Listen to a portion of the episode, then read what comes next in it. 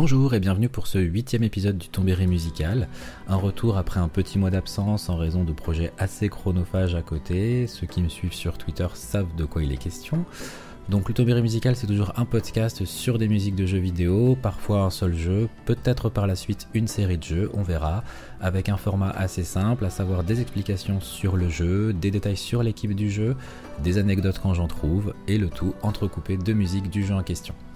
Donc euh, à partir de maintenant, la sortie du podcast sera mensuelle et non plus tous les 15 jours parce que ça prend pas mal de temps à écrire et enregistrer et je voudrais pas tomber euh, dans euh, la quantité plutôt que la qualité sans oublier que ça reste malgré tout quelque chose fait en amateur. Euh, le podcast, vous pouvez bien sûr toujours le retrouver sur YouTube ou en MP3 téléchargeable en allant sur le site de jeux vidéo gamingweb.fr. Et d'ailleurs, j'en profite pour remercier Sironimo et Ominae ainsi que toute l'équipe du site pour leur confiance et leurs encouragements. Donc maintenant, nous allons passer au podcast en lui-même et aujourd'hui, ce sera un épisode un peu particulier pour moi parce que je vais vous parler de ce qui est selon moi une des meilleures OST de jeux vidéo. Aujourd'hui, nous allons parler de Nier. Alors, euh, Nier, c'est un jeu qui est sorti sur PS3 et Xbox 360 en 2010, un RPG qui existe sous deux versions, Nier Gestalt et Nier Replicant. Il s'agit plus ou moins des mêmes versions avec quelques différences scénaristiques et le design du personnage principal. Pour ce qui est du scénario, euh, Nier s'inscrit dans la timeline d'autres jeux, d'une autre série de jeux qui sont les jeux Drakengard. Mais c'est pas hyper simple, je vais y revenir plus tard, on va en parler. Donc du coup, en attendant, je vous propose de débuter musicalement cet épisode avec Song of the Ancients, la version interprétée dans le jeu directement par le personnage qui répond au nom de Devola.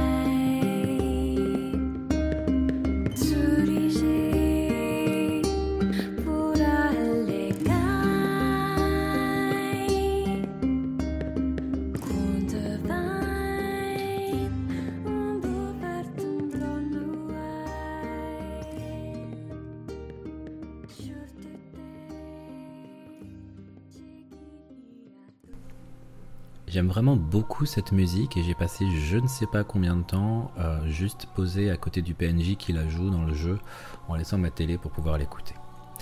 Bref, on va essayer de faire un résumé non exhaustif pour éviter le spoil bien sûr euh, de Nier, mais d'abord on va essayer de le replacer dans sa timeline. Et pour ça, je vous invite à prendre un papier et un stylo, parce qu'on va partir de la trilogie des jeux Drakengard et signifier un point important qui est que chacun de ces jeux a 5 fins possibles selon le nombre de fois où il est terminé. Des fins que l'on va nommer A, B, C, D et E. Maintenant, on va partir de Drakengard 3, qui est le point de départ de tout. Puis Drakengard 1, qui est la suite de la fin E de Drakengard 3. Et enfin Nier, qui est la suite de la fin E de Drakengard 1. Donc ça, c'est bon pour Nier. Si vous dites que je n'ai pas parlé de Drakengard 2, effectivement, euh, parce qu'en fait il est dans une timeline à part, puisqu'il fait suite à la fin A de Drakengard 1. Voilà, je ne sais pas si j'ai été très clair, euh, je ne pense pas. J'espère que vous avez pris des notes en même temps, parce que même moi, euh, là j'ai un doute. bref, Nier, donc, dans sa timeline, se passe longtemps, très longtemps, après la fin E de Drakengard 1 en 3361 dans Nier Gestalt et 3465 dans Nier Replicante. Nous y incarnons Nier, c'est le nom du personnage, qui s'occupe de Yona, sa fille dans Gestalt, petite sœur dans Replicante, qui est atteinte d'une maladie appelée la nécrose runique, dans un monde qui semble certes futuriste, mais qui est pourtant dépourvu de toute technologie, comme revenu au temps du Moyen Âge. Après sa rencontre avec un livre parlant appelé le Grimoire Weiss, il va partir à la recherche des vers scellés, des sorts qui, une fois tous réunis, pourraient permettre de guérir sa fille, ou sa sœur selon les versions. Et je n'en dirai pas plus pour éviter le spoil. Les séries de jeux Drakengard et Nier, qui s'est vu gratifier d'une suite de grande qualité récemment, Nier Automata, on les doit à Yoko Taro, et je vais vous parler un petit peu de cet homme bien atypique mais juste après le morceau Shadow Lord qui résume assez bien à lui tout seul l'ambiance générale du jeu.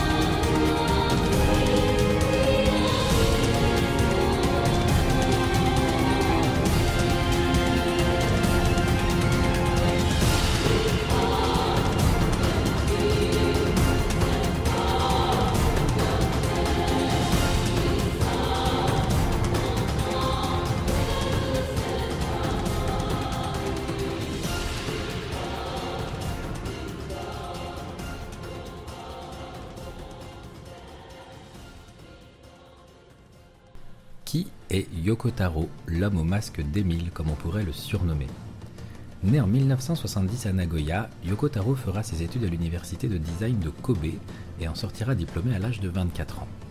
Il épousera Yukiko Yoko, une illustratrice qui a travaillé entre autres sur Drakengard 3 et sur le jeu de rythme Taiko no Tatsujin. Il entrera chez Bandai Namco Games comme designer 3D, puis chez le développeur Kavia. A l'époque, Kavia débutait le projet Drakengard avec Takuya Iwasaki comme directeur. Mais ce dernier, très occupé sur d'autres projets, décidera de laisser sa place à Yoko Taro. Ce dernier participera en grande partie à l'écriture des personnages et du scénario, mais certains choix pris par l'équipe sur la réalisation du jeu finiront par lui déplaire, et il annoncera qu'il ne souhaite plus participer à la suite de la série.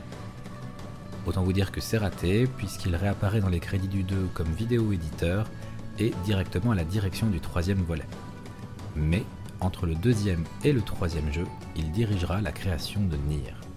A l'origine, Nier devait même avoir comme pitch une histoire où des antagonistes de contes se seraient échappés d'un livre.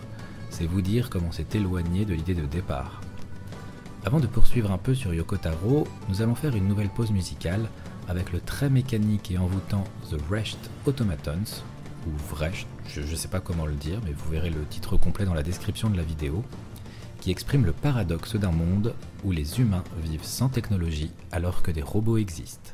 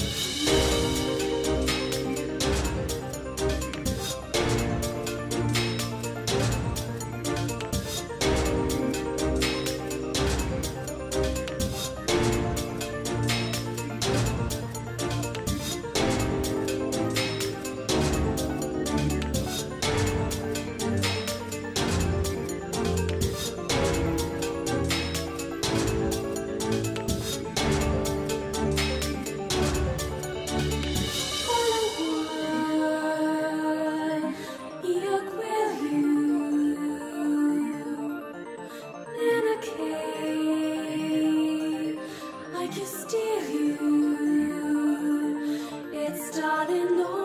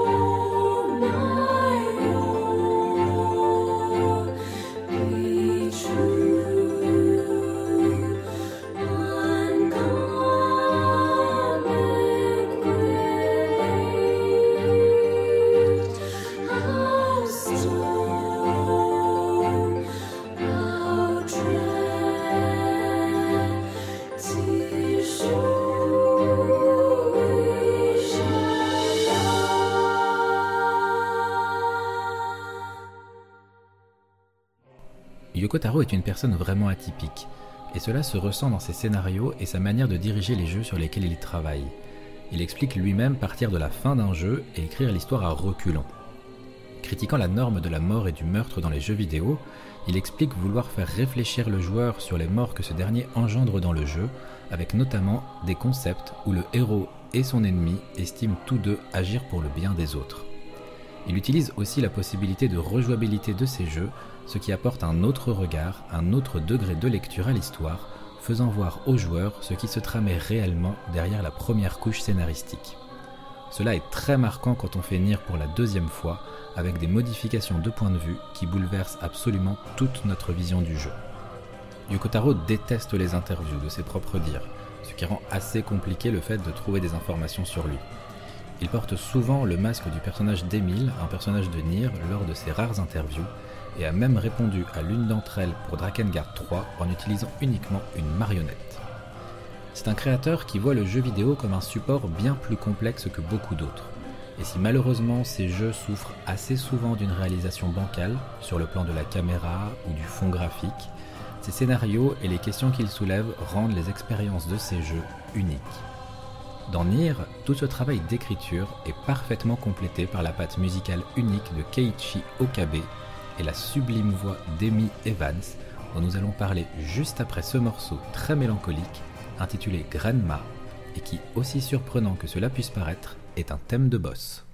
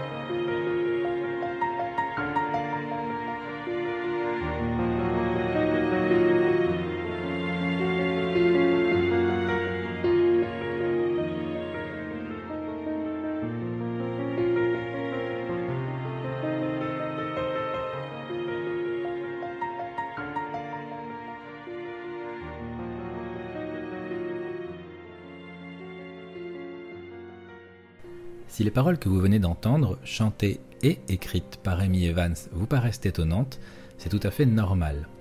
À la demande de Keiichi Okabe, elle écrira des paroles dans une novlangue qu'elle créera à partir de japonais, de français et de gaélique, sa consigne de départ étant d'imaginer ce que pourraient donner ces langues dans 1000 ans. Pour en revenir à Keiichi Okabe, il est né en 1969 à Kobe et est allé dans la même fac que Yoko Taro durant les mêmes années dans la branche de design visuel. Joueur d'orgue électronique, de guitare et de batterie, il rejoindra Namco en tant que créateur sonore et débutera en tant qu'arrangeur sur Tekken 2, puis sur Tekken 3, 5, 6 et Tekken Tag Tournament. Sa première collaboration avec Yoko Taro se fera sur Nier, puis Drakengard 3, avant le très récent Nier Automata, qui est l'une des plus belles OST que j'ai pu entendre. Les textes et la voix d'Amy Evans sont pour beaucoup dans la beauté et la réussite de ses bandes originales. Née en 1980 à Londres, joueuse de violoncelle et chanteuse dès son plus jeune âge, elle fondera le groupe de musique Freescape en 2001 avec Hiroyuki Muneta. Et je ne peux que vous conseiller de découvrir leurs œuvres. Nier n'est pas son premier travail dans le monde vidéoludique. Elle qui a auparavant chanté pour un album d'arrangement tiré des musiques des jeux d'Etrian Odyssey. En parallèle, elle rejoindra même les Earthbound Papas, un groupe de rock progressif japonais fondé par Nobuo Uematsu. Et c'est ainsi que se termine ce podcast sur Nier.